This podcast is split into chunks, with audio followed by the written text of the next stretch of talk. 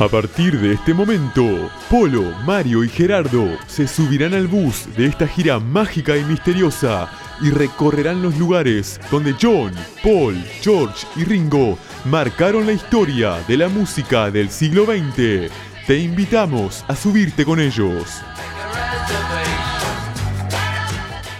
I'm Ringo and I play the drums. Uh, well, I'm Paul and I play the uh, uh, bass. I'm George and I play a guitar. I'm John and I too play a guitar. Sometimes I play the fool.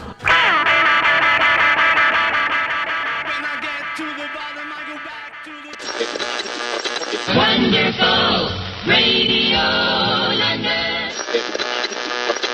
Ahora vamos a saludar a John Lennon y Paul McCartney. Penny Lane no ha sido número uno en Inglaterra. ¿Les molesta eso? Paul McCartney, ¿qué piensas? No, no nos molesta el hecho de que el número uno lo haya conseguido un tema como Release Me. Porque son canciones muy distintas. Es un enfoque completamente opuesto. Eso realmente no nos molesta.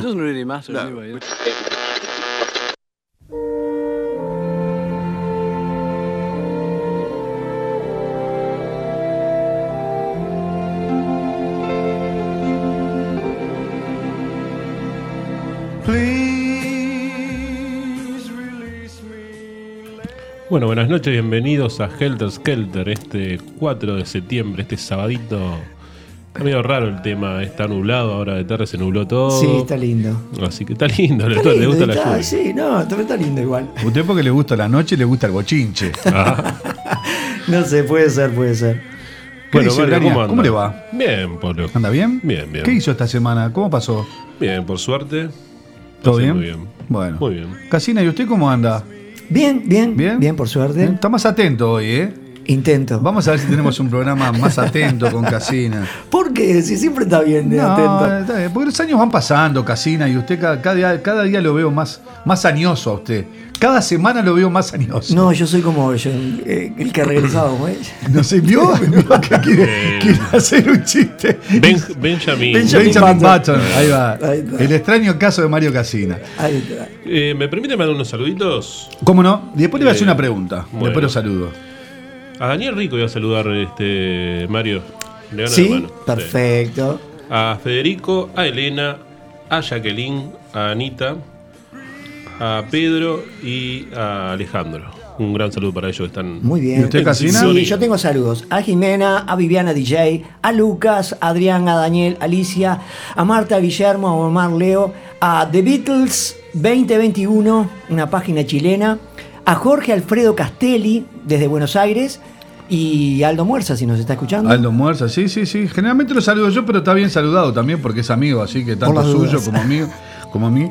Este, bueno, yo voy a mandar a- también saludos a Daniel Glucksmann y a Ángel Gallero, que ya son parte de este programa, obviamente, en la colaboración, porque nosotros somos como, vio esos programas de la televisión donde hay gente que pone las caras, pero sin la colaboración de los cameraman y los técnicos no podría hacerse el programa.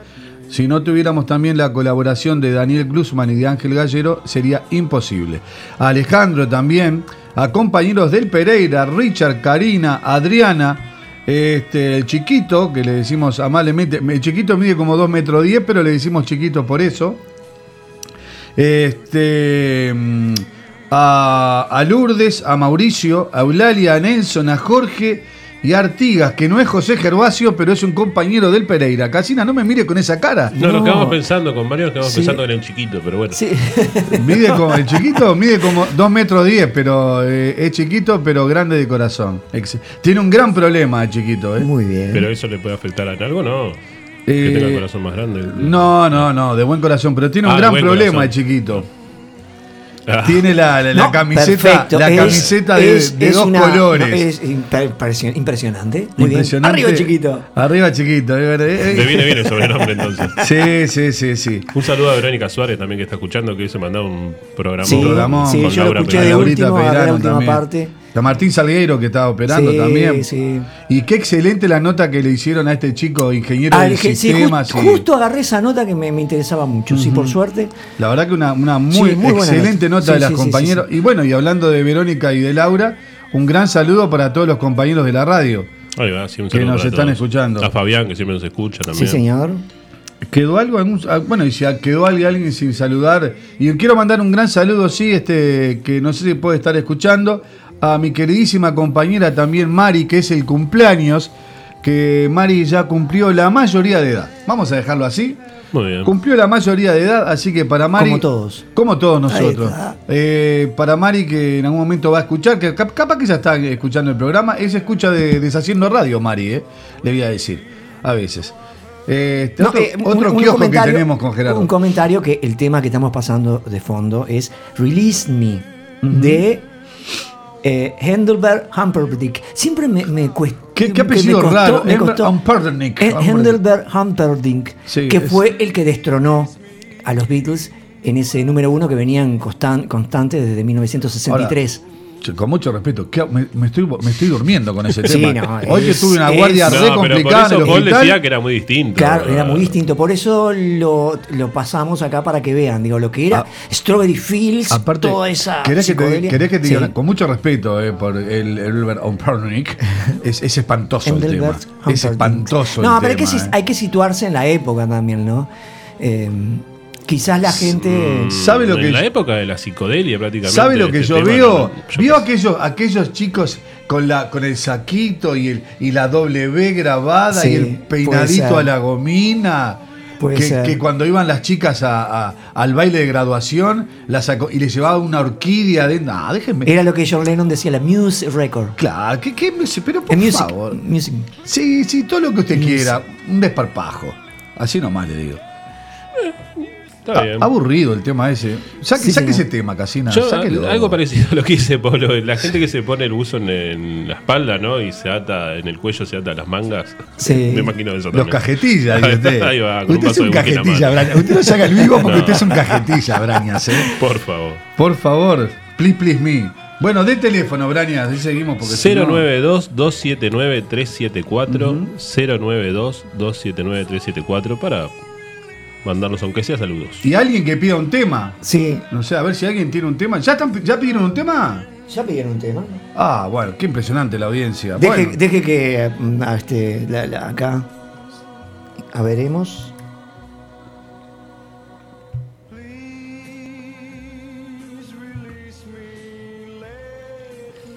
Hola Gerardo, Mario, Polo.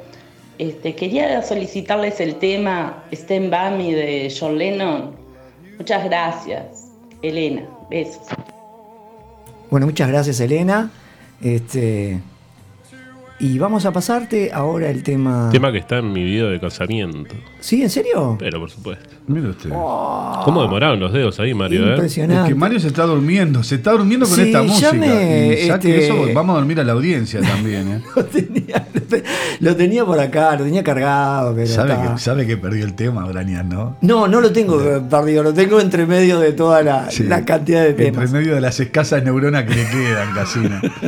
Por favor. Mucho café lo que pasa. Sí, sí. ¿Vamos a escuchar el tema? Escuchémoslo. Si bien. sí, está. Impresionante.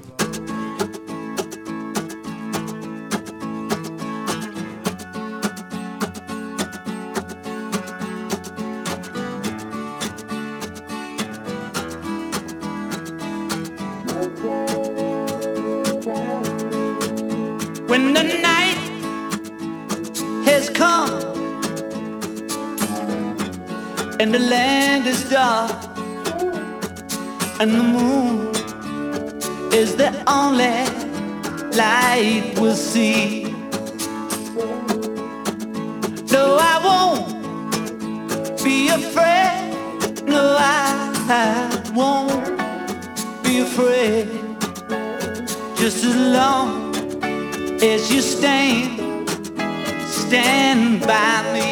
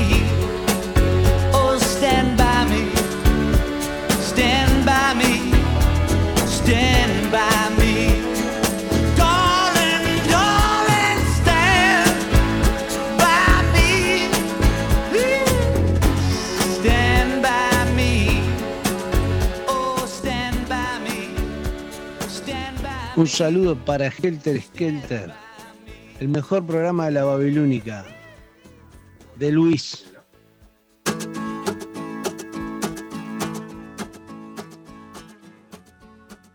Bueno, le quiero pedir perdón primero que nada a mis dos compañeros que tuvieron que escucharme desafinar a lo No, con este por tema. favor, por favor, Brañas. Eh, a ver, Polo, ibas a hablar algo sobre este tema, ¿no? De Eh, John Lennon. eh, no, bueno, lo, sí, lo, lo- la- eh, aclaralo vos si querés, este, Mario. Bueno, no, que el tema es de Ben E. King de 1962. Este, pero John Lennon no tuvo que grabar en 1974, Obligado a hacer el obligado disco a hacer rock el disco roll. rock and roll, ¿no? Pero es el mejor tema, eh, la Ah, mejor es versión. hermoso. es hermosa esta versión, es hermosa. A ver, vamos a ver un mensajito más. Bueno, un saludo grande para los integrantes de este gran programa que es Helter Skelter. Polo, Mario, Gerardo, vamos por más Beatles. Arriba. Ah, gracias Ángel, Bueno. gracias. Gracias, Ángel. Y yo quiero mandar ¿Cuántos un gran mimos? saludos a una persona que, la verdad, este, es mejor persona que como enfermera. Y enfermera es espectacular. Así que imagínense, se llama Victoria. Este, trabajamos juntos todos los días y junto a otros compañeros como Adriana, Richard, Karina y Rosa, eh, llevamos adelante esta hermosa tarea de lo que es este, la enfermería y demás. Así que para Victoria, eh, este, un gran beso y gracias por estar. Muy bien. Eh, Daniel Rico nos está pidiendo un tema, Mario. A así que después ¿qué que pide, ¿qué pide Daniel. Rico? Mientras no sea la marcha de Peñarol, sí, ay, capaz que la tengo, ¿eh? The No, Night no. Before. The Night Before, del disco Help. Muy Help. bien. Veremos si nos sobra tiempo. Bueno, sí, vamos a ver. Porque Eh, estamos. Gerardo, Sí. Danielito, si sobra tiempo, con muchísimo gusto te- Claro que te sí, aparte me, me encanta ese tema, así que. Eh, no mandamos saludos también para Joao de Foz de Iguazú. No sé si Ay, estará Joao. escuchando porque. Sí, dijo que sí, sí, sí. sí. Bueno, Joao, eh, un saludo muy grande para ti también. Este, y bueno, vamos, Gerardo, ¿alguna anécdota tenemos para hoy? No, tengo algunas cosas que pasaron en agosto que no, no las nombramos. Dele nomás. Eh, el 31 de agosto del 74, John declara en el Tribunal Federal de los Estados Unidos que los funcionarios de la administración de Nixon, el presidente Nixon, eh, procuraron deportarlo por pruebas inventadas estrictamente debido a las manifestaciones en contra de la guerra de Vietnam. Y temiendo que él condujera manifestaciones pacifistas en Miami, en la Convención Republicana de 1972, después de la audiencia. John le habló a reporteros sobre su caso de droga en Inglaterra en 1968, uno de los escollos en su cruzada para quedarse en ese país. Pensé que solo se marcharían. Se parece a una multa de estacionamiento, ¿sabes? Estaba viviendo con Yoko y ella estaba embarazada y pensé que ellos la dejarían ir eh, si me declaraba culpable. Así que fue por eso que John trataba de defenderse y quedarse a vivir en Estados Unidos. Sí, eh, que cuando se quedó en Estados Unidos, el abogado, yo creo que ya lo contesto, pero el abogado dice que fue un gran error, dice que hubiera per- le hubiera gustado perder el caso, ¿no? Claro, Ah, sí, sí, lo dijimos, sí. Así él volvía a. Inglaterra y... Bueno, él estaba por volver a Inglaterra, Sí, ¿no? Se había comunicado con la tía Mimi y eso para. Otra cosa de Lennon. A ver. Lo mejor que me, que me ha pasado. Bueno, no es de Lennon, es de, de otra persona, pero bueno. De- hablando sobre el tema de Sgt. Pepper, que estamos hablando del disco. Sí. Lo mejor que me ha pasado fue visitar a los Beatles cuando estaba haciendo Sgt. Pepper. Entré y estaba muy colocado. Estaba muy drogado este hombre. Me sentaron en un taburete en medio del estudio y enrollaron dos altavoces de seis pies a cada lado de mí. Entonces riendo subieron las escaleras de vuelta y a la sala de control y me dejaron allí. Y luego jugaron, eh, empezaron a tocar eh, a Dying Live. Al final de ese último acorde, que ya vamos a estar escuchando ese tema, eh, se me acabaron todo lo, todo lo que había tomado, dejó de hacerle efecto porque quedó totalmente estupefacto. ¿Quién lo dijo? David Crosby. David Crosby. Eh, una acotación, eh, mm, Jeff Emerick cuenta que cuando estaban grabando este álbum, ¿no? Ellos no recibían a nadie, pero las pocas personas que entraban, dice que estaban eh, tan emocionados por mostrarle los temas Claro. que se lo hacían pasar todo, incluso los que estaban crudos, aquellos que no estaban mezclados, los que estaban crudos. Y ellos lo disfrutaban tanto como los que lo escuchaban, ¿no? Claro, aparte de escuchar ese te- Con las altavoces puestos, ¿no? Sí. Como, como le habían puesto a- El otro- eh, hace un par de días me dio una panzada con el disco que usted me regaló, Casina, de todas las tomas de Strawberry Fields. Ah, sí, Está ahí impresionante. atrás suyo, a su espalda, el disco. Qué espectacular. Cómo fue evolucionando la canción. Yo por eso a mí me encanta este disco. Capaz, capaz que Strawberry lo tengo la- tatuado a fuego en mi pecho. no sea mentiroso que usted Sí, el yo único tengo el tatuaje. Es cierto, es cierto, usted es el único tatuaje que tiene es el bombo de Sgt. Pepper, Casina. El bombo Sgt. Pepper y bueno. ¿Y qué, qué se tatuó en el pecho? Sgt. Pepper. No me haga desvestir. Se tatuó Sgt. Pepper, pero ese es nuevo. Ah, el bombo, Claro. por eso te digo. Ah, no, está, está, no. Yo tengo 17 tatuajes, ta- Casina. Ya va a Están sacándose la ropa ustedes dos. Ah, no empezamos a desnudar. Sí, empezamos a mostrar y. Otra cosa que pasó un primero de septiembre del 69, Alan Parsons debuta como ingeniero de sonido de los Beatles con la canción Get Back, incluida en el álbum Let It Be, en los 70. Pero ¿qué pasa? También nos dice alguien que Alan era muy joven, se, se estuvo ahí, pero en ese momento era solamente cadete de George Martin, muy difícil que haya sido ingeniero, a lo sumo llevaba y traía las cintas. Eh, bueno, Está bien. Claro, era el, el, el perillero, ¿no? Se le decía el, Claro. el- el perillero. El perillero. Un 29 de agosto, de, pero de 1959, los Quarrymen actúan para unas 300 adolescentes en la inauguración del Cash Bash. Casbah. Ahí está. Casbah. Tres horas Eh, ubicado en el sótano de una casa familiar, propiedad de la madre de Pete Best. No, pero, pero, no- pero nosotros, este, mirá que todo le decimos cashback. Sí, ya sé, es broma. es Estábamos broma. discutiendo sobre eso. Estamos sí. discutiendo eso. El grupo está formado por John, Paul, George y el guitarrista Ken Brown, Qué raro. aún sin baterista. La banda compartió un micrófono conectado a la casa sistema y rezaría por seis compromisos más para ese, en ese local tocar. Tocaron por 15 chelines cada Mire noche. usted, ¿usted sabe que es esa foto que usted me está mostrando de donde usted sacó el dato? Ahí estuvimos con Mario. Aquí Sí, hay una, una, una morocha Cintia. Cintia, Cintia Powell, sí. Que después se tenía idea de, de rubia cuando Lennon le dice que le encanta Brigitte Bardot. ¿Sabía esa anécdota? Todo, todos los Beatles le pedían a las novias que se. No sé, porque Jo- John Asher era pelirroja, eh, Morín, Morín era eh, morocha, aunque en una oportunidad se tiene, en la última etapa de los Beatles se tiene de, Sí, de rubia. rubia. Cintia estuvo eh, en la primera etapa de noviazgo de morocha, pero después se tiene de rubia también. Y Patty era rubia. O sea que todos los Beatles este, le gustaban Fantaseaban rubias. con, con Fantaseaban. ¿Y usted que es rubio, cas- eh, este, Braña? A mí me pedían que me pusiera morocho. ¿Morocho? Sí. Mire usted. Siempre. ¿De qué se ríe, Casina? ¿Eh? ¿De qué se ríe? De ¿De nada. compañeros Yo- se está riendo? No, no, no, de, la, Ah. de la- de la mosca que está en el vidrio acá, Ah, en el bien, estudio, está bien. en la cabina. Y una, y, una, y una de Paul, quiero decir una a favor de Paul. Para George Martin, durante la audición del grupo en junio, cuando fueron a tocar por primera vez a Emmy, eh, dice, Paul era el que más probabilidades tenía de convertirse en un profesional de la música, en el sentido de tener la capacidad de entender el oficio tal cual es, y aprender lo necesario sobre la notación armónica y contrapunto. Así que le tenía mucha fe, sobre todo a Paul Está McCartney. bien. Después de haber dicho 10 minutos de efeméride, yo no sé si decir las efemérides del mes de septiembre. ¿Usted qué opina, Yo Casina? no, no me adelanté a ninguna del 4. No, a partir del yo 4 es dije, tendrá un par de datos, pero hace 10 minutos que está hablando. No sé, ¿qué hacemos? ¿Digo las efemérides? Sí, Dígala, sí, dígala. estamos Yo voto contigo. que sí, yo voto. ¿Usted, Mario, qué dice? Sí, estamos contigo. Bueno, muy bien.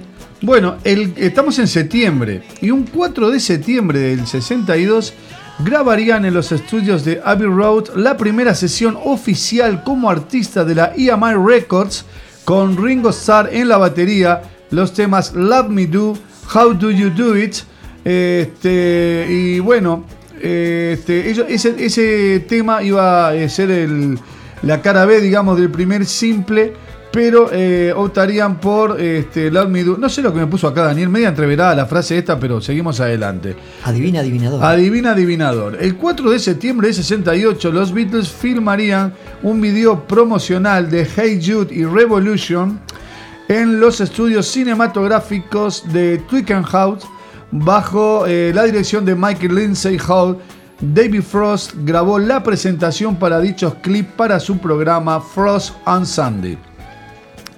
El 5 de septiembre del 66, John viaja a Alemania, a Hannover, para empezar a rodar el film Won- eh, How I Won the War, Cómo gané la guerra, dirigida por Richard Lesser en un campo de tiro, de tiro para tanques de la OTAN en las afueras de Hannover. Eh, el 5 de septiembre del 67 comenzarían las grabaciones de Magical Mystery Tour con el tema I Am the Walrus. Este, Espera un poquito porque el señor Casina me dio vuelta el mouse y yo estoy tratando de correr y ¿Toda no. la culpa la tiene usted o yo? No, no, no. Sí. Por eso me dejan acá atrás, mano. atrás del vidrio, ¿no? El 5 de septiembre del 68 comenzarían en Abbey Road las sesiones para el White Album con el tema While My Guitar Gently Weeps de George Harrison. El 6 de septiembre del 63, el Standard Play de Beatles Hits se publicaría en Inglaterra para Parlophone Records bajo la serie GEP 8880 solamente en mono. From Me to You, Thank You Girls, Please Please Me y Love Me Do. El 6 de septiembre de 65, George Martin editaría en USA un LP instrumental con todas las canciones del film Help. 6 de septiembre del 66, John se cortaría el pelo para su papel del soldado Griffith en Cómo gané la guerra. 6 de septiembre, pero del 67 se grabarían Abbey Road, Blue Jay Way y mezclas de I Am the Walrus y la primera maqueta del tema The Full on Hell. El 6 de septiembre, pero del 68, eh, se realizaría la sesión para el White Album donde Eric Clapton añadiría su famoso solo para este tema y Ringo en la percusión y Paul con el bajo distorsionado. El 7 de septiembre, pero del 67, se haría una nueva sesión de Blue Jay Way compuesta por George en la casa donde había vivido en verano en el verano de 1967 en Los Ángeles. El 8 de septiembre de 1967 grabarían en Abbey Road el tema Aerial Tour Instrumental que luego se llamaría Flying, que sería el primer tema de los Beatles firmado por los cuatro miembros del grupo y eh, segundo tema instrumental Cry for a Shadow de los días de Hamburgo. El 8 de septiembre de 68 se estrena el clip de David Frost Hey Jude Revolution en Frost on Sunday de la London Weekend Television en el tema Hey Jude y los Beatles cantarían, eh, como es de, de público conocimiento, rodeados por el público. El 9 de septiembre se graba en Abbey Road una nueva versión del tema Helter Skelter. El 10 de septiembre de 1963, John y Paul asistirían a un banquete en el Variety Club de Inglaterra en el Savoy Hotel, donde recogerían el premio como mejor grupo del año. Y para terminar, 10 de septiembre de 66, el disco Revolver llegaría al número 1 en USA y se mantuvo en ese puesto durante seis semanas. El sábado que viene arrancaremos desde el día 11 de septiembre. Y bueno, como verán, eh, estos 10 eh, estos primeros 10 días de efemérides ha sido recontra completo, Brañas. Así que espero que Realmente usted sí. el próximo eh, sábado no me venga con alguna efeméride de los Beatles porque ya sería el acabose. Que no se repita, Glusman. Que no se repita Glusman, exactamente. Me manda algunas frases medias entreveradas. Pero como yo Muy digo bien. siempre, no la tiene el señor Glusman, sino quien les habla por no haber chequeado eso antes. Bueno, este, una vez terminadas las efemérides, diga algo, este, usted si quiere decir algo, eh, así me deja tomar un poquito de respiro porque... ¿Solamente respiro a tomar? Sí, sí, sí. Bueno, tome tranquilo. Esperemos, audiencia, estaba tomando un respiro, señor Polo. Nadie le va a decir nada. Bueno, entonces, como me dejan solingen, como siempre, vamos a hacer un pequeño raconto. ¿Usted vio todo lo que habla Mario y, y lo que hablo yo y no me ahogo? ¿Usted, Polo, me asusta? No, pues usted, usted Y eso que ¿Quiere no poner, una tanda? ¿Quiere poner una tanda ahora? Ponga una tanda, Casina, así me. Vamos a hacerle un masaje a Polo, a ver. Muy bien, vale tanda.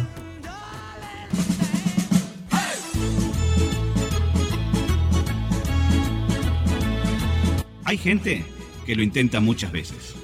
Para nosotros, este es el último intento. Luis Miseli y Jorge Melgarejo te esperan todos los sábados de 20 a 22 horas para compartir lo que tengan a mano. Aquí, en Babilónica Radio. Si no nos vemos, nos escuchamos. El último intento, todos los sábados a las 20 horas de Montevideo y Buenos Aires, a las 19 horas de New York y a la 1 de la madrugada de Madrid, por. Hola, soy Polo Medina y te quiero invitar todos los domingos a compartir mi música y mis historias sobre los personajes que cambiaron la historia del siglo XX y, por qué no, el siglo XXI, en Deshaciendo Radio, acá por la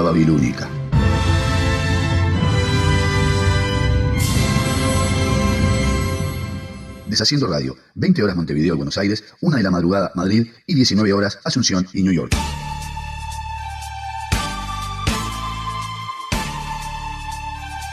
Todos los jueves. Todos los jueves. Cuando son las 20 horas, la ciudad de Montevideo. Y todos comienzan a bajar las persianas. Nosotros le ponemos música. Y todas las pilas a tu regreso. El túnel del tiempo. Es el momento del día donde baja el sol y sube el volumen. 20 horas Montevideo, Buenos Aires. 19 horas Nueva York. Una de la madrugada en Madrid. La Babilónica tiene una puerta que abrimos poco. La puerta del cuarto del fondo. Porque ahí guardamos todo lo que no queremos que se escuche. Te esperamos todos los domingos a las 22.30 horas por Babilónica Radio. Si no nos vemos, nos escuchamos.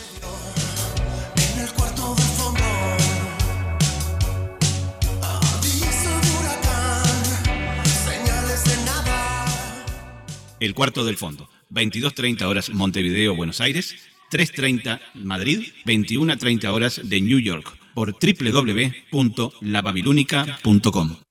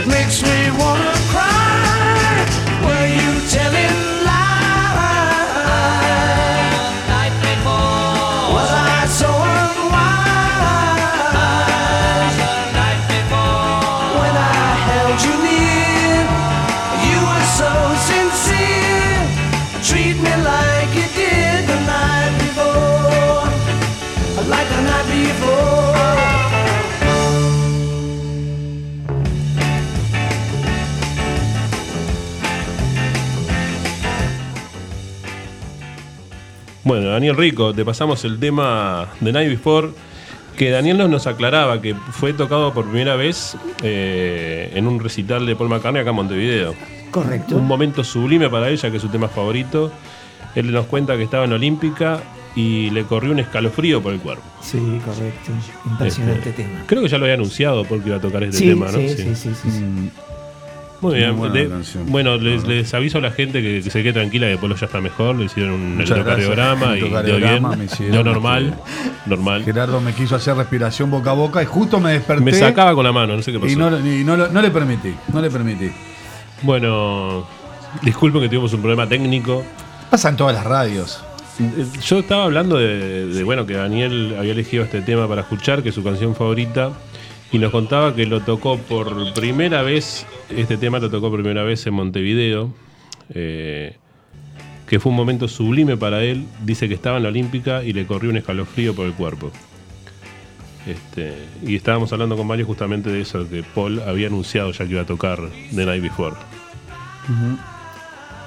Bueno, Una muy linda interpretación. también de habíamos contado, déjeme contar a la audiencia que, Mm. Que el electrocardiograma que le hicimos a Bolo recién dio, pues, eh, dio normal, o sea que está Dio con nosotros de vuelta, va a sí. seguir estando en el programa. Eso, bueno, nunca se sabe esas cosas. Por, un- por uno- por lo menos por un mes más, yo qué sé. Brian me quería hacer respiración boca a boca, pero yo justo me desperté y le, le di un, un sopapo y lo saqué, lo saqué de- del entorno.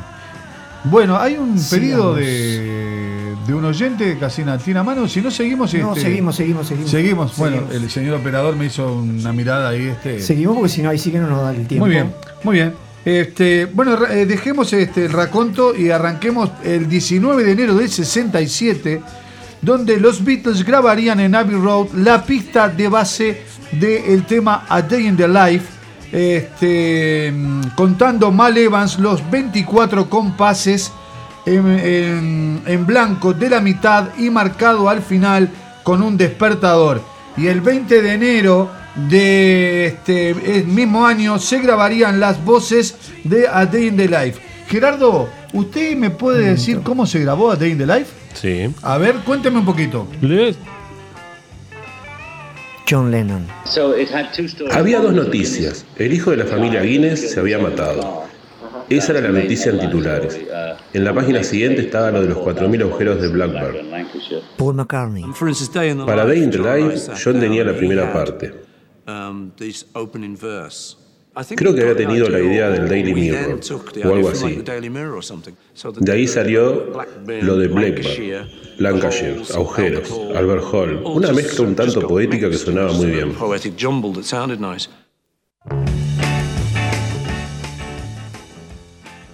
Qué traidor, Casina. ¿Cómo, ¿Qué? me- ¿Cómo? cómo- cómo me Eh, fue una engaña prueba, de fue esa una prueba. manera? Y se fue una ¿Cómo me prueba engaña de- de Fue esa una- manera? Fue una prueba, fue una prueba. Yo que co- compartí con ustedes los baños en Liverpool. Después, algún día voy a contar a la Los audiencia 50 las cosas que usted hacía en Liverpool Bueno, bueno, y en Cracovia.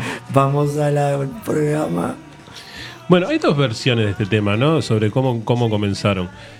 Eh, dicen que John pudo haber llevado un diario a- al estudio y que se lo pusieron a ojear con, con Paul McCartney. Pero también dice que John estaba en la casa y con el diario en el piano. Esa es la, esa es la verdadera. esa es la que yo siempre escuché, pero hay mucho, mucho, en muchos lugares dice lo Sí, lo que pasa es que ellos iban, iban primero, eh, los primeros días de Sgt. Pepper, iban a Cavendish, a la casa de Paul, como quedaba cerca, ahí preparaban el tema, se pasaban los acordes, todo, y después iban al estudio. Y ahí puede ser que más o menos se, se haya eh, arreglado el tema, ¿no? Bueno, John empezó a pensar en algo que rimara con, con eso. Y su viejo amigo de la escuela le sugirió mm, sobre el Albert Hall. eh, también mm, leyó sobre el accidente de Tara Brown. Lo digo así porque ahora después lo voy a explicar bien. El accidente de Tara Brown, el irlandés eh, de la alta sociedad, que muchas veces tuvo encuentros con, con los Beatles. Gracias, Polo. Por favor. Este, los Beatles hablan de este accidente. Capaz que se, que, que, bueno, tuvo la noticia en el inconsciente, pero para Paul McCartney no fue así. Em, bueno, eh, John escribiría que se voló los sesos. Eso también confundía a Paul McCartney porque dice que, bueno, eh, eh, para Paul McCartney estaban hablando de un político que se había suicidado. Al decir volar los sesos, eh, ahí quedó como más, todavía más perdido. Y fue Paul que agregó la parte en que no había visto que el semáforo había cambiado de, de luz. Son accidentes que se dan. Exactamente. Sobre los agujeros de Blackburn, es una ciudad inglesa que queda en el condado de Lancashire, a 34 kilómetros de Manchester. El Albert Hall es una sala de conciertos de Londres, inaugurado en 1871. Es uno de los teatros más emblemáticos del mundo. La Cámara de los Lores es la Cámara Alta del Parlamento del Reino Unido. Este, lo estábamos hablando hoy antes Sí, de recién lo hablamos, ahí está. Este, que también está la Cámara Baja, que sería lo- lo- los políticos comunes. Exactamente. Eh, este tema foto, este, fotografiado por, por- con la letra de John Lennon llegó a subastarse por 1.100.000 dólares. Qué disparate. La aplastante fama que consiguieron los Beatles hizo que sus canciones y letras se convirtieran en un objeto de, de estudios. La controversia surgió a partir de las líneas que dicen me gustaría encenderte, que podría ser tomada como una consumición, como invitarla a consumir drogas, entre otras cosas. Y otra cosa que tiene interesante este tema es que Paul McCartney tenía una canción donde él recordaba cuando se despertaba para ir a la escuela y, y es la parte que une con los 24 compases. Claro. Me despierto, me peino. ¿Se, acu- ¿Se acuerda, Brañas, en los primeros programas de Helter Skelter? No sé si fue en el segundo o en el tercero. Nosotros hicimos todo un raconto de los eh, temas, de los, te- los mejores temas de, de los Beatles. Y cuando llegamos a Day in the Life estuvimos hablando de esto, de Tara Brown, de los Exacto. agujeros en, en Blackboard, en Lancashire. Y, y este, y los compases y, la, y la unión con, la, con el tema de, Claro, de era la única forma de unir dos canciones, pero eran dos canciones distintas, Distintas, exactamente. ¿no? Paul McCartney dice, miramos en el diario y lo de- lo- los dos descubrimos el, el verso de los 4.000 agujeros. Ahí es cuando él dice, este, ahora sabemos cuántos agujeros caben en el Albert Hall. Eh, ¿Es una canción sobre drogas? Sí, dice Paul McCartney. Pero al mismo tiempo nuestra mortalidad es siempre muy ambigua. El te iniciaremos también puede ser algo sexual. Mientras John y yo nos mirábamos, un pequeño relámpago se cruzó entre nosotros, nuestros ojos, en reconocimiento a lo que estábamos haciendo. Así que pensé, bueno, debemos tener algo asombroso para llevar a cabo esta idea. Cuando la llevamos al estudio sugerí, dejemos a un lado 24 compases y que Mal, Malevan nos los cuente. Los demás respondieron, bueno, ¿qué vas a poner ahí? Respondí, nada, solo va a ser un, un espacio. Y en el trasfondo puedes oír a Mal haciendo el conteo. Si lo comparas con, con- con otros temas te darás cuenta que es algo completamente distinto. Así que bueno, así lo, lo- lo hicieron y, y fue todo como muy icónico, ¿no? Esto, esto de, de hacer a the Life. No, un temón. Casina, ¿usted me puede contar la maravillosa canción cómo se hizo en el estudio? Muy bien. Paul McCartney. Supe que era una gran canción desde el momento en que John la presentó y comenzamos a trabajar en ella.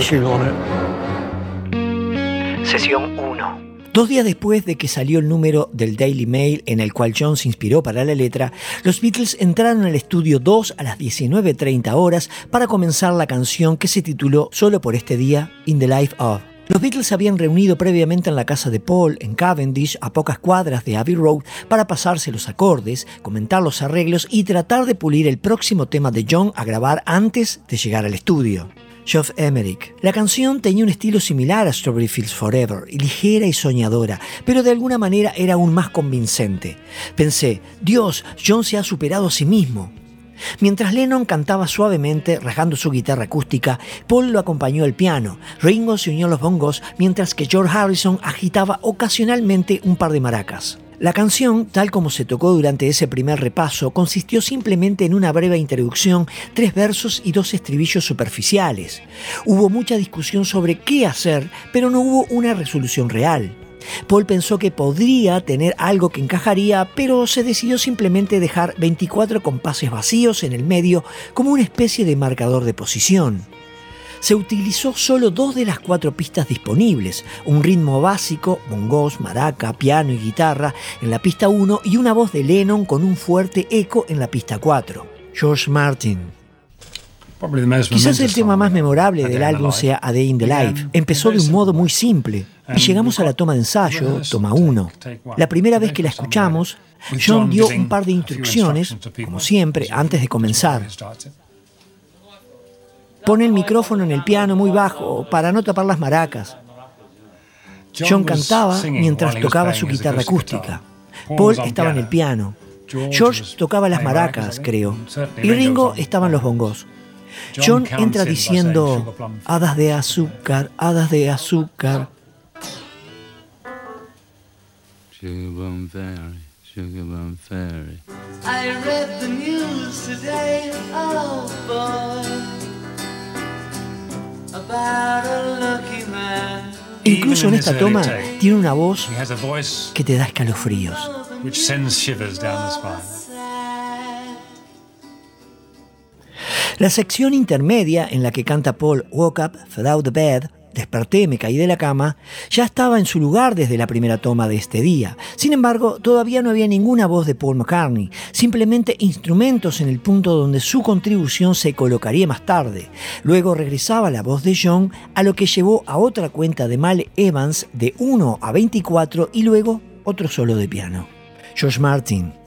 La primera parte de la canción A Day in the Life era de John, pero estaba incompleta. Fue con Paul y le dijo, ¿tienes algo para ponerle en el medio? Paul tenía otra canción en la que estaba trabajando que no tenía nada que ver con A Day in the Life, pero era buena. Paul McCartney. La canción era casi entera de John. Él tenía... Lo había sacado de un periódico. Yo tenía otra parte...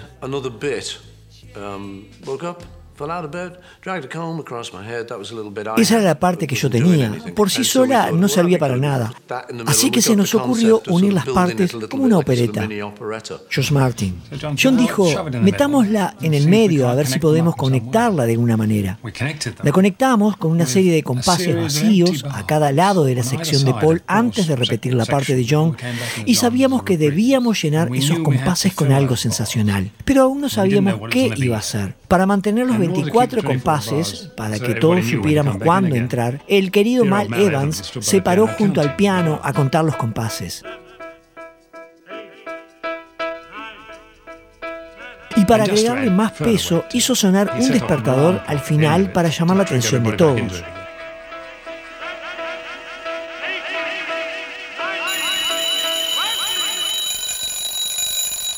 El reloj que se oye luego se filtró tanto en los micrófonos del piano que junto a parte de su voz contando los compases quedó en la toma final porque no lo pudieron sacar de la cinta. Trabajando en la toma 4, John comenzó una serie de sobregrabaciones vocales en las dos pistas vacías, de modo que al final de la noche la cinta de 4 incluía tres voces de Lennon separadas, todas con un eco pesado. La sesión terminó a las 2.30 am y, aunque las cuatro pistas de la cinta maestra estaban llenas, era obvio que se requeriría mucho más trabajo para que estuviera terminada. Sesión 2. Los Beatles ingresaron al estudio 2 a las 19 horas del 20 de enero para trabajar más en la canción.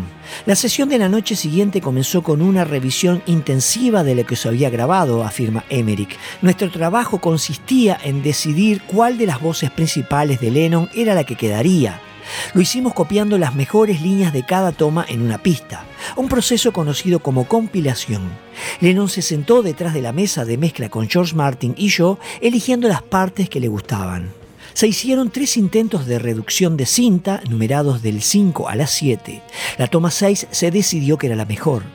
Al ser trasladadas a una nueva cinta de cuatro pistas, esto abrió más para sobregrabaciones, dos de las cuales eran el bajo de Paul y la batería básica de Ringo, ambas grabadas ese día. John también se sobregrabó a sí mismo haciendo un doble seguimiento de su voz en la frase I'd love to turn you on, me encantaría excitarte. Paul McCartney. Lo que mejor recuerdo, aparte del momento en que me trajo la canción, ya era un gran tema la primera vez que lo oí, tienes que recordar que yo admiraba mucho a John. Era más que una simple admiración de su talento profesional, era más bien, me muero de ganas por ponerme a tocarla. Nos enseñó los acordes y empezamos a desarrollarla. Pero el momento que más recuerdo fue cuando llegamos a una parte para la que no teníamos nada y dijimos, me encantaría excitarte. Nos miramos sabiendo lo que estábamos haciendo. Por primera vez estábamos usando una frase con connotaciones sexuales. Era una frase común, pero que nunca se había llegado a grabar en una canción.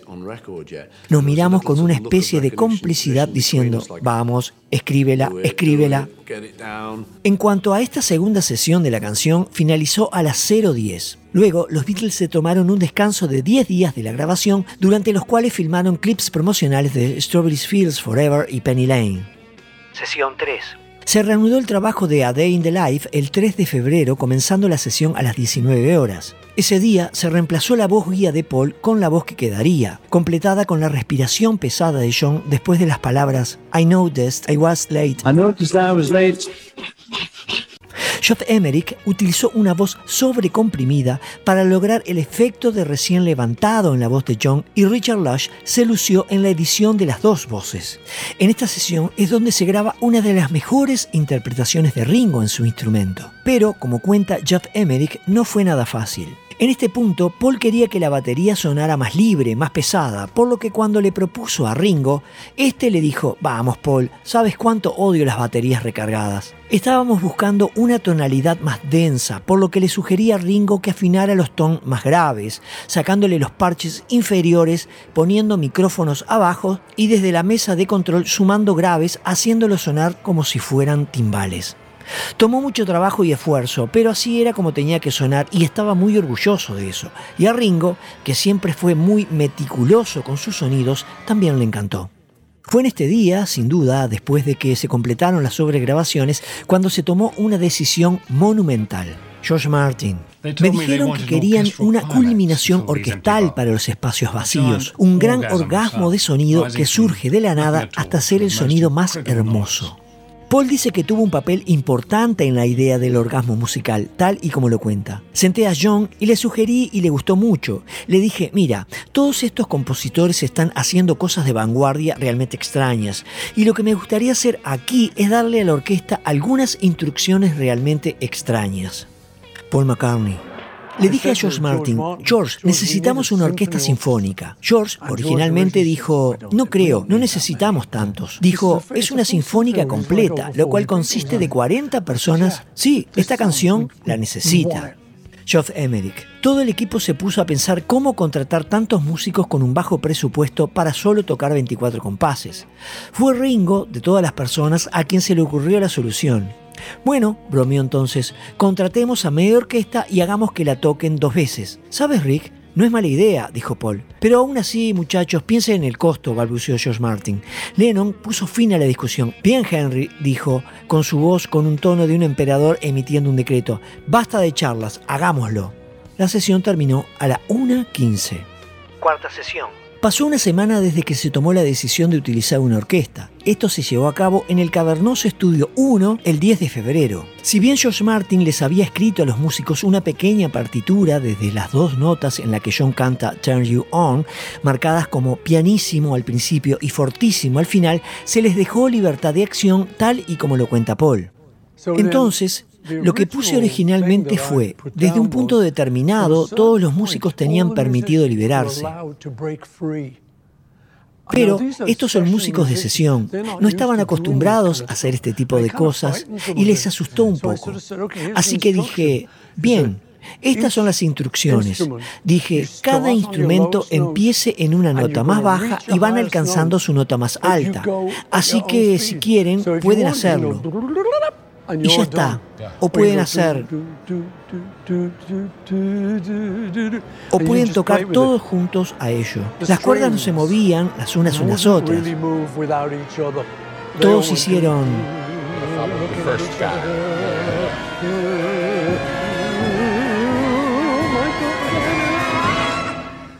Mientras que los vientos, los metales, las trompetas, notarás que son un poco más libres. George Martin. Y con eso unimos las dos partes de la canción.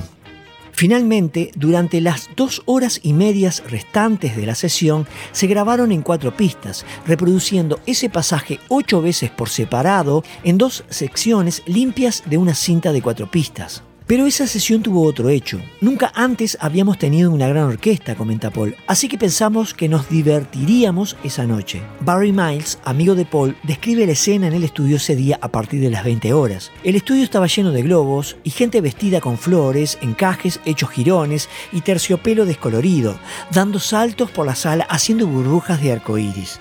Tres Rolling Stones, Brian Jones, Keith Richards y Mick Jagger, acompañado por Marianne Faithfull, desfilaron con galas psicodélicas, con pañuelos sueltos, pantalones de satén y terciopelo y botas multicolores. Pero fue a John quien se le ocurrió una idea loca de colocarle a los músicos de la orquesta sombreros tontos, narices de goma, pelucas de payaso, calvas, patas de gorila, etc., como para, según palabras de John, aflojar a esos imbéciles. Y sin decir nada, los músicos formales se tuvieron que disfrazar como para estar en una fiesta. Esto se ve claramente en el video promocional de A Day in the Life. Jeff Emerick. Al final de la sesión, Paul les pidió a todos que se quedaran. El concepto era que todos tararearan la misma nota al unísono. Fue absurdo, de verdad. La mayor reunión de estrellas del pop en el mundo alrededor del micrófono tarareando con Paul dirigiendo el coro. Fue una forma divertida de culminar una buena fiesta.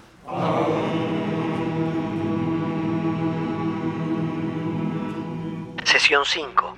El 22 de febrero se decidió que el final de las voces no era lo suficientemente bueno como para terminar la canción y por lo tanto terminar el álbum. La inspiración para lo que finalmente se usó una vez más vino de Paul, relata Geoff, con el ansioso asentimiento de John un enorme acorde de piano que duraría para siempre, o al menos mientras yo pudiera averiguar cómo conseguir el sonido para sostenerlo. Lo logré con un compresor y los faders de la consola al máximo. Reunimos dos pianos Steinway de cola, otro Steinway vertical, una espineta y un armonio para tocar ese día un acorde de mí, Paul McCartney.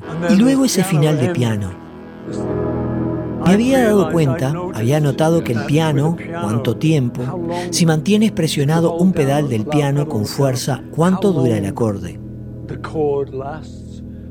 Y lo hice como algo festivo, como si estuviera con amigos. Traje la idea. Oye, hombre, sigue para siempre. Deberíamos hacer esto al final de una canción, donde solo siga. Y por supuesto, Josh Martin, siendo un productor astuto, magnificó la idea y tomó la pieza cruda que yo le había enseñado.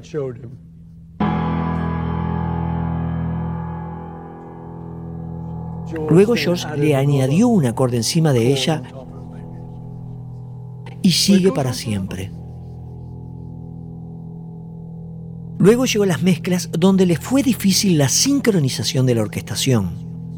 Con esto solucionado por parte de los ingenieros se llevó a cabo la mezcla mono. Al otro día, el 23 de febrero, se realizó la mezcla estéreo. La pista de ritmo se encuentra principalmente en el canal izquierdo, mientras que el bajo y la batería sobregrabadas están en el canal derecho. La voz principal de John comienza predominantemente en el canal derecho y se desplaza gradualmente al canal izquierdo. Ambas partes de la orquesta se escuchan en ambos canales, pero con diferentes tomas panorámicas a cada lado en todo momento. La parte vocal principal de Paul se escucha por completo en el canal izquierdo. Una canción con diferencias tan flagrantes como cualquier cosa que los Beatles o cualquier otra persona hubiera lanzado antes debía tener un impacto, ya sea con críticas o elogios. Por eso, George Martin también estaba preocupado pensando que estaban siendo algo pretenciosos. Esta apreciación terminó cuando Martin tocó la canción para el presidente de Capitol Record, Alan Livingston. Le puse A Day in the Life, explica Martin. Lo golpeó de lado. Estaba completamente atónito por eso. No le perturbaba en absoluto ningún aspecto de la canción, ni su letra, relativamente extraña, o su producción de vanguardia. Solo sé que quedó mudo de admiración. Entonces supe que estábamos por el buen camino. Supongo que me había preocupado que pudiéramos estar dejando atrás a nuestro público, adelantándonos demasiado rápido. Pero a Alan Livingston le gustó. Y el resto es historia.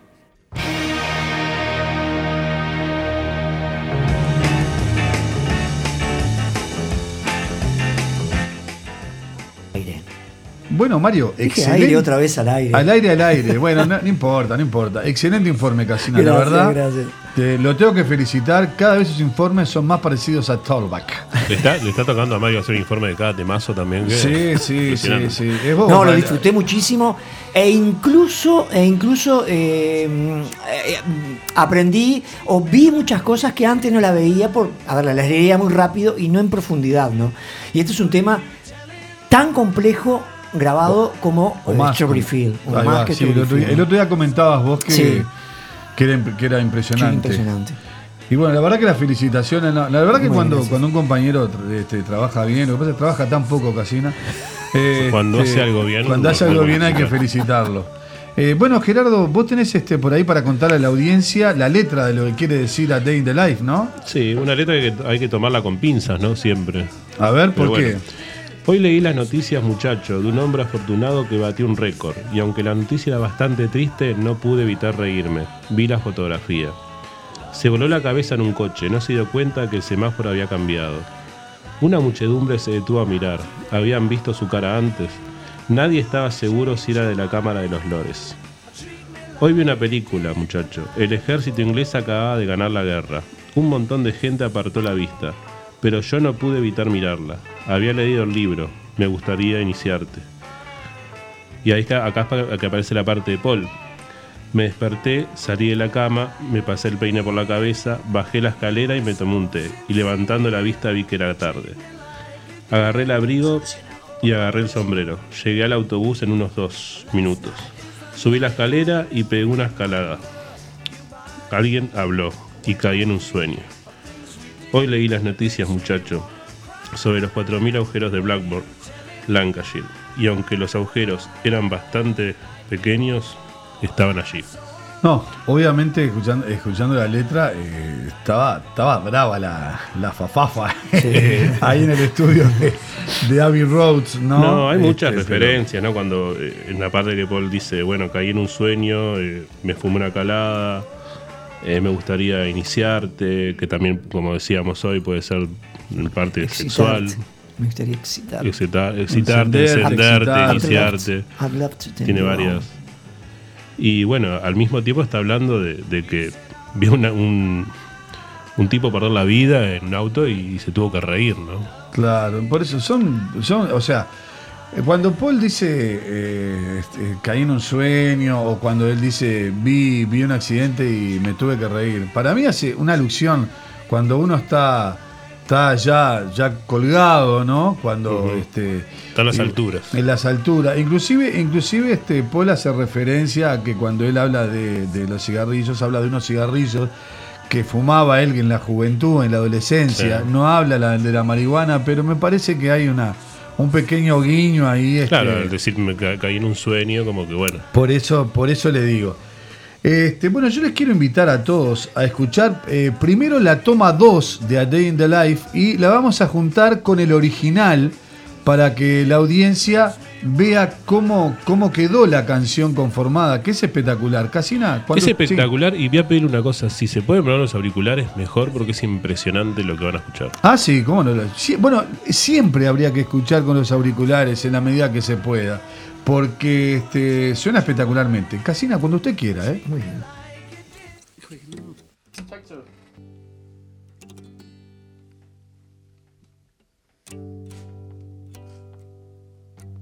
One, two, three, four.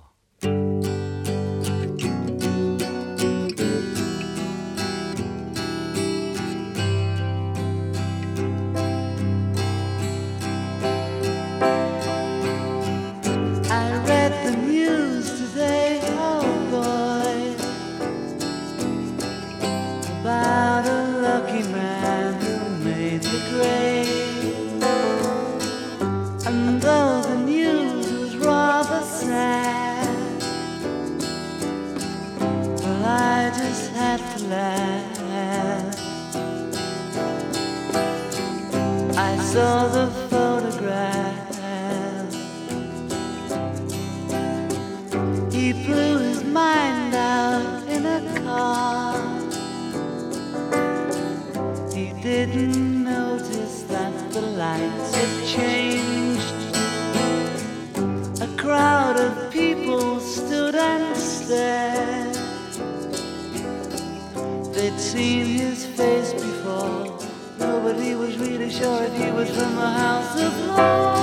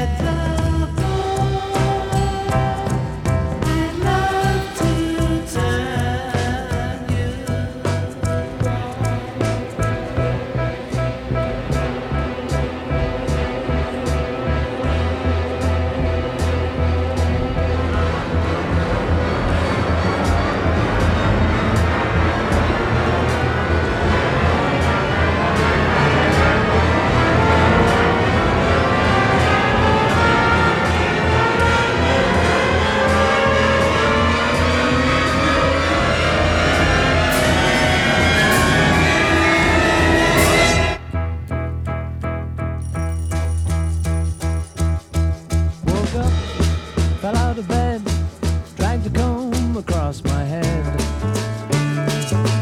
Found the way downstairs and drank a cup.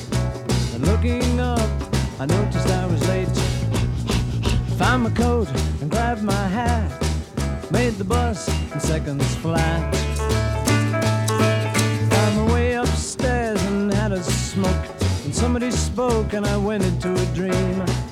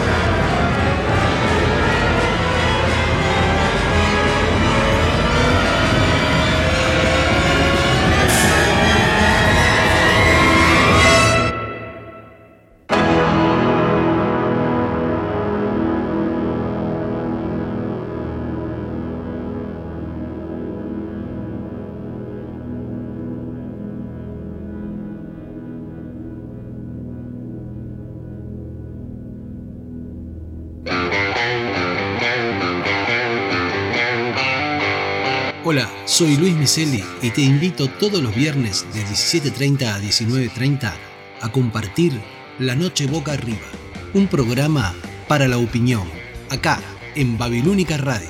Si no nos vemos, nos escuchamos. No trajiste nada bueno. Abrazos y besos. La Noche Boca Arriba, viernes 17.30 Montevideo, Buenos Aires, 16.30 New York, 22.30 Madrid.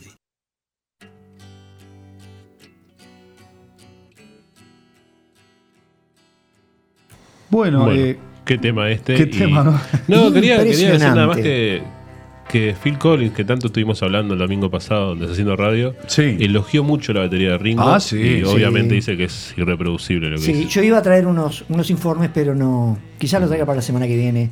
Y, ah, eh, Phil Collins hablando sobre Sgt. Pepper y sobre la batería de Day in the Life, que él mismo dice que es irreproducible. Sí, si él dice que es irreproducible. ah, no. pero el señor Mampel, para el señor Mampel, el Phil Collins es un.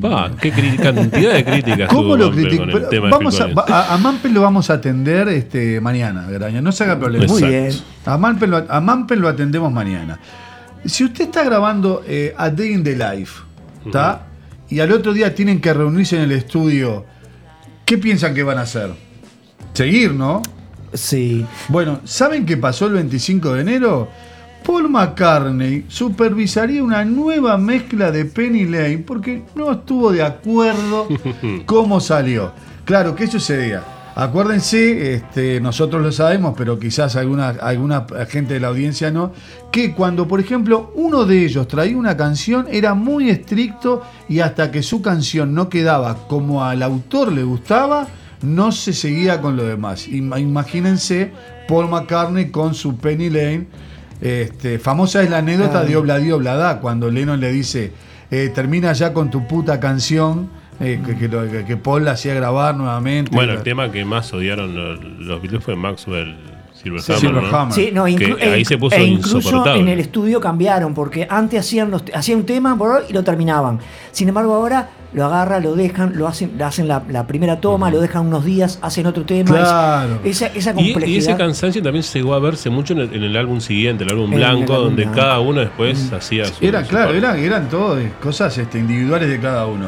Bueno, el 27 de enero, como dijimos el sábado anterior, los Beatles y Brian Epstein eh, firmarían el, contrato con EMI por nueve años y el 29 de enero eh, John y Paul verían a Jimi Hendrix Experience y a los Who en el Savile Theater. Nosotros tenemos un pequeñísimo, pequeñísimo audio de esa noche para compartir con todos ustedes.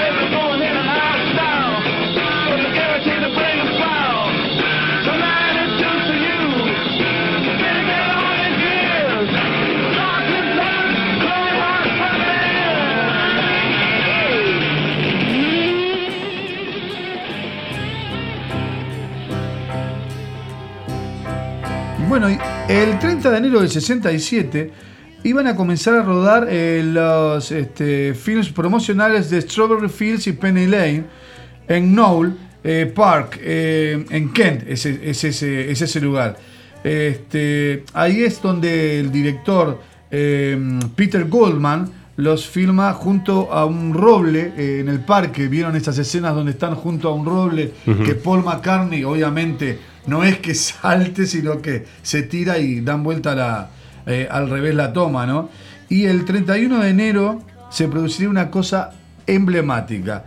John Lennon compraría en una tienda de antigüedades de Jay eh, Knox, cerca de donde estaban por filmar, un cartel realizado en 1843 sobre un circo. Y en el cartel decía este, benefit of, eh, Bang for the benefit of Mr. Kites. Y el tema sería luego compuesto en Kenwood, donde John Lennon habría colgado el cartel en la pared de su estudio y ese mismo día se completaría el rodaje de Soberfield. Medio, medio enredado lo que dije, pero no importa. Creo que más o menos se entendió.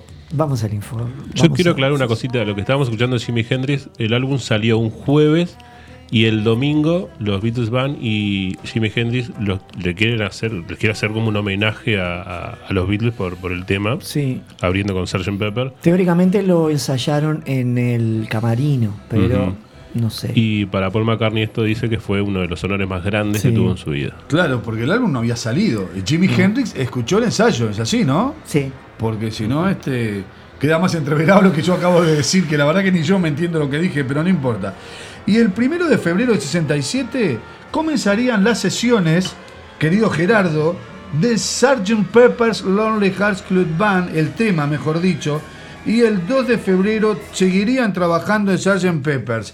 Eh, yo, a mí me gustaría, Gerardo, si vos me podés decir algo de Sgt. Pepper's. Del No. tema Sgt. Pepper, no del disco. Del disco. No, es un. Esto nació un poquito. Quería hablar de un viaje que tuvo Paul con, con, con Mal Evans. Este. Nació un poquito con, de una broma que Mal Evans hizo cuando le preguntó a Paul qué quiere decir la S y la P. Y Paul le dice sal y pimienta. Y Mal Evans empieza a jugar con esto, con esto de Sgt. Pepper. Lo que se le atribuye mucho que, a que la idea del nombre lo tuvo Mal Evans. Paul Eh, McCartney sí. dice que no, que, que no es tan así, que lo más probable que se le ocurriera a ¿Y a él. usted le parece que Paul McCartney va a decir que el Sgt. Pepper se le ocurrió a Mal Evans? No, no, de ninguna manera. Por favor. Y Paul McCartney en ese viaje, antes de ir a, a África, estuvo en Francia y estuvo disfrazándose, saliendo a varios lugares disfrazado porque quería escaparse un poco para poder liberarse de, de- de los Beatles. Y hasta que se aburrió porque no podía, claro, no lo, no lo dejaban entrar a ningún lado, pobre Paul, porque era un desconocido. Entonces una noche dijo, bueno, estoy cansado de ser alguien que no soy, se sacó el disfraz, empezó a disfrutar un poco más como Paul McCartney. Y eso le llevó a pensar que qué bueno que estaría que los Beatles tuvieran eso de un buen disfraz para li- liberarse como Beatles, ¿no? Pudiendo hacer otras, otras cosas.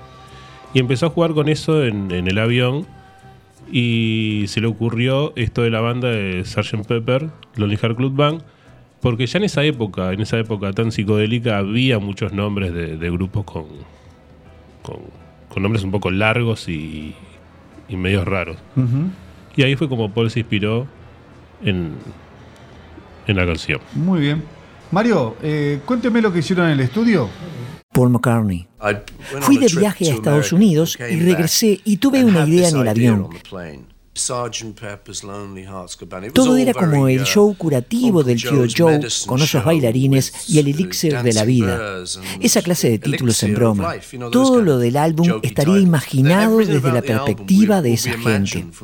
Así no teníamos que ser nosotros. No tiene que ser la canción que quieres escribir, sino la canción que ellos quisieran escribir. George Martin. Básicamente fue idea de Paul. Tenía una canción llamada Sgt. Pepper Lonely Heart Club Band. Se suponía que se identificaba con los propios Beatles. Creo que primero grabamos la canción y después vino la idea del álbum. Toma uno. El primero de febrero de 1967, unas nueve semanas después de su reciente proyecto de grabación, los Beatles entraron al estudio 2 a las 19 horas para comenzar a grabar su quinta composición designada para el nuevo álbum. Toda esta sesión de grabación de 7 horas y media se dedicó al tema propuesto recientemente terminado del álbum, a saber, Sgt. Pepper's Lonely Hearts Club Band. Jeff Emerick. Era una canción bastante diferente a todas las otras que habíamos hecho hasta ahora. Esta era un verdadero rock. Hubo otra sorpresa, continúa Emerick. Paul quería tocar la guitarra rítmica en la pista de acompañamiento en lugar del bajo. La primera vez que lo vi haciendo eso. Simplemente le dijo a John, "Eh, déjame poner el ritmo en esto. Sé exactamente lo que quiero. John aceptó la instrucción de Paul sin una palabra de protesta y simplemente tomó un bajo. Este fue grabado con una caja directa para luego ser reemplazado por uno de Paul. Según el ingeniero Ken Townsend, esta fue la primera vez que se utilizó una caja directa en EMI y según él en un estudio. La caja directa sirve, en términos generales, para llevar una señal con nivel de línea a una señal con nivel de micrófono. Es un transformador que convierte una señal en otra. Hoy día, la mayoría de los bajos se graban con este sistema y con micrófonos al parlante. Ese día se grabaron nueve tomas de la pista rítmica. Solo el primer y el último intento llegaron al final de la canción. Instrumentalmente, la pista rítmica estaba formada por Paul y George en las guitarras rítmicas, Ringo en la batería y John en el bajo, y aún no se había grabado voces. Solo se utilizaron dos pistas en la cinta de 4 para esta grabación. La pista 1 tiene las guitarras y la batería, y la pista 2 tiene el bajo de John deliberadamente separado para ser reemplazado más tarde por el trabajo de bajo de Paul. La toma 9, que se convirtió en la que se conservaría, le fue sobregrabado el bajo de Paul esa noche, también por inyección directa en la pista 2, borrando el trabajo de bajo de John en el proceso. A las 2.30 am del día siguiente, la sesión estaba completa. Sesión 2. A las 19 horas del 2 de febrero, el grupo volvió a reunirse en el estudio 2 para sobregrabar las voces en la pista 3 y 4 de la toma 9. Paul cantó su voz principal abrazadora y luego John, Paul y George armonizaron el coro. Según Mal Evans en su diario, hubo tres vocalistas más que podrían ser él, Neil Aspinall y Ringo. Sin embargo, si esto sucedió, se colocaron bastante bajo en la mezcla como para ser percibidos.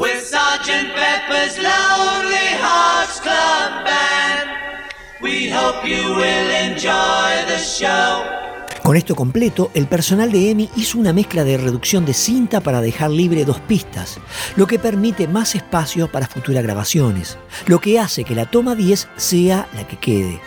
A la 1.45 el trabajo en la canción estaba completo por el momento. Sesión 3. El 3 de marzo de 1967 entraron al estudio 2 una vez más a las 19 horas para la sobregrabación de la banda musical de Pepper. Los músicos eran James Buck, Neil Sanders, Tony Randall y John Burden. Los cuatro músicos tocaron corno francés pero sin una partitura definida preestablecida.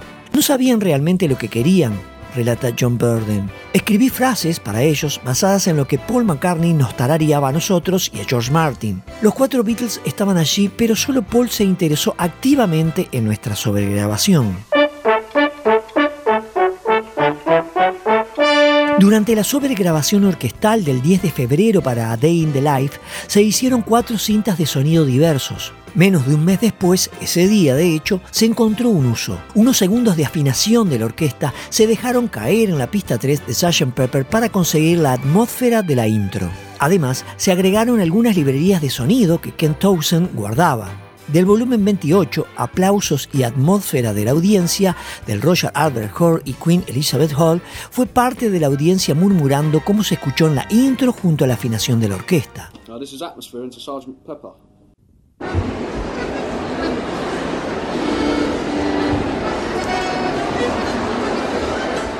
Luego, del volumen 6, Aplausos y Risas, vinieron las risas y los aplausos que se escuchan periódicamente en el producto terminado. Esto proveniente precisamente de una interpretación de la revista Beyond the French de 1961 en el Fortune Theatre de Londres. Tal y como lo cuenta George Martin desde la mesa de control con la cinta maestra de Sgt. Peppers. Sgt. Peppers, la pista de apertura del álbum. Un buen rock de la vieja escuela. Empieza con aplausos o ruido ambiente de una grabación que hice en Cambridge con la gente de Beyond the French, de Dudley Moore y compañía, y unas guitarras súper eléctricas, unida de manera hermosa por la genial voz rockera de Paul. Escuchen esto.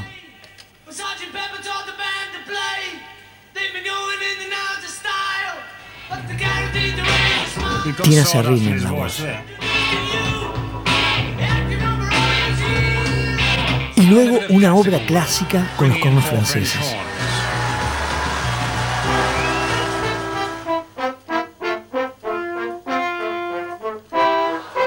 Y la audiencia que puntea toda la pieza.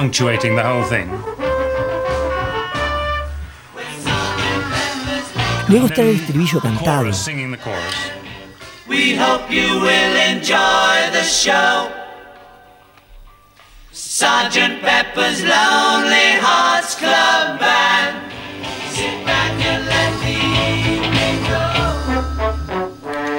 Y junto con la audiencia y los cornos, el mensaje emocionante que dice, súmense al show, escúchenlo, somos una banda genial. Tuvimos una audiencia riendo en el tema Sgt. Pepper, relata Paul McCartney. Había escuchado mucho la radio cuando era niño y siempre hubo un momento en algún programa en vivo donde el presentador caminaba sobre el escenario y decía hola y se reían. Él contaba un chiste y ellos se reían y siempre había un momento de estos porque era la radio en vivo, donde él no decía nada y la audiencia se reía. Y mi imaginación volaba cada vez que pasaba eso. Pensaba, ¿qué es? ¿Qué está sucediendo? ¿Hizo una mirada graciosa? Tenía que saber qué les había hecho reír. Me fascinó mucho y siempre lo había recordado. Así que cuando hicimos Pepper, hay risas para presentar a Billy Shears. Todos se ríen y no se sabe de qué. La audiencia se ha reído. Cuando estaban buscando las risas correctas para poner en la cinta maestra, Paul recuerda, nos sentamos durante horas escuchando cintas, simplemente riéndonos. Fue muy gracioso escuchar las risas de la audiencia. En realidad, fue una gran cosa. Tanto las mezclas oficiales mono como estéreo que se utilizaron en el álbum fueron creadas el 6 de marzo. La pista rítmica original y el bajo sobregrabado de Paul se centraron en la mezcla. La voz principal y la sobregrabación de la guitarra principal de Paul se mezclaron por completo en el canal derecho, mientras que los cornos franceses y el coro se mezclaron predominantemente en el canal izquierdo. Sin embargo, era necesario hacer una transición para fundir la canción en la siguiente pista, With a Little Help from My Friends. El crossface o desvanecimiento mono fue creado el 6 de abril, interponiendo un poco de fanáticos que gritaban desde las grabaciones en vivo de los Beatles en el Hollywood Bowl para enmascarar la edición entre las dos canciones. El desvanecimiento estéreo fue creado el día siguiente, 7 de abril. Esta vez, sin embargo, la multitud que grita llega un poco antes y la transición entre las dos canciones parece más suave.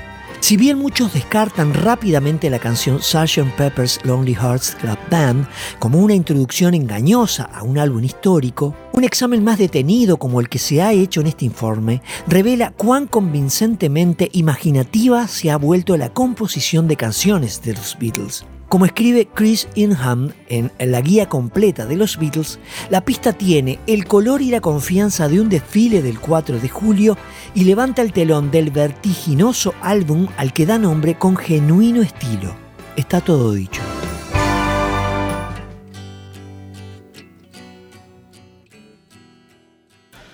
Ay. Bueno, excelente informe, Muy bien, Casera, ahí como- estamos en el aire otra vez. Como todos los sábados, excelente informe. Gerardo, la Muy letra bien. de Sgt. Pepper que vamos ya prácticamente en el final del programa. Hoy hace 20 años que el Sargento Pimienta enseñó a tocar a la banda. Han estado de moda y ya pasaron. Pero la diversión está asegurada. Así pues, permitadme que os presente el espectáculo que ya conocéis desde hace años. La banda del Club de Corazones Solitarios del Sargento Pimienta. Esperamos que disfruten el espectáculo. Pónganse incómodos y olvidados del tiempo. Es maravilloso estar aquí, realmente es emocionante. Son un público estupendo, nos gustaría llevarlos a casa, con nosotros. No quisiera interrumpir el espectáculo, pero creo que les gustaría saber que el cantante va a cantar una canción y quiere que todos canten con él. Así pues, dejen que nos presente al único incomparable Billy Shears y la banda del Club de Corazón y Solitario de Sargento Pimienta. Y ahí es cuando entraría Billy Shears. Billy Shears. With a little help from my friend. ¿Escuchamos?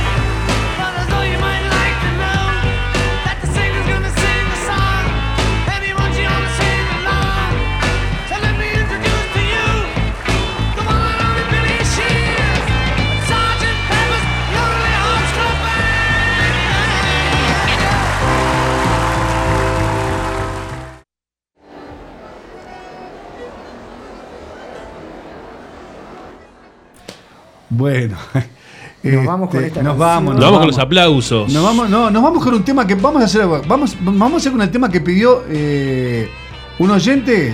Puede ser Casina. En vez de la cortina, ser, en vez de la cortina. vamos a cumplir con el oyente. Vamos a cumplir con el oyente. Termina el oyente. ¿Quién es el oyente que lo pidió? Un amigo Gerardo es. ¿Se acuerda Gerardo, el amigo suyo que pidió? Porque no nos da el tiempo, nos No nos da el tiempo por eso. Nos vamos sin cortina tiene- y sin nada. No tiene ni idea, Gerardo. El señor Luis Micheli perdió, eh, No perdió, conoce. Perdió, sí, la cordura. Pidió Run, Pero Maluma pasamos acá, ¿no? Ra- no, Ah. pidió Run for Your Life, tema del Rubber Soul. Y en vez de la cortina le pasamos a Micheli para que después no nos diga, no me pasan los temas que yo pido.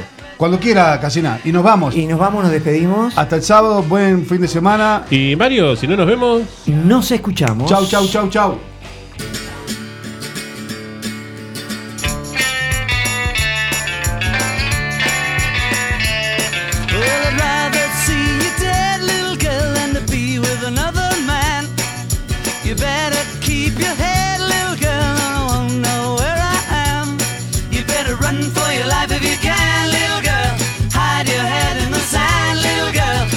You with another man, that's the end, little girl.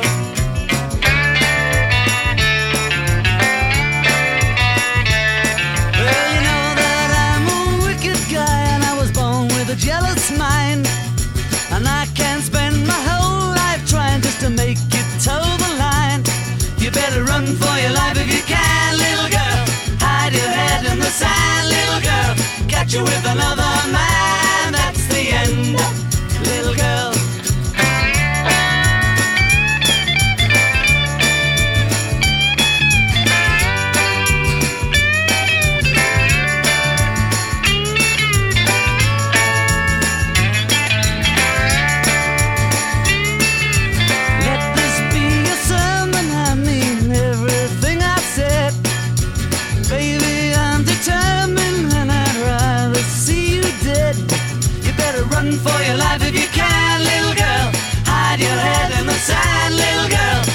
you with another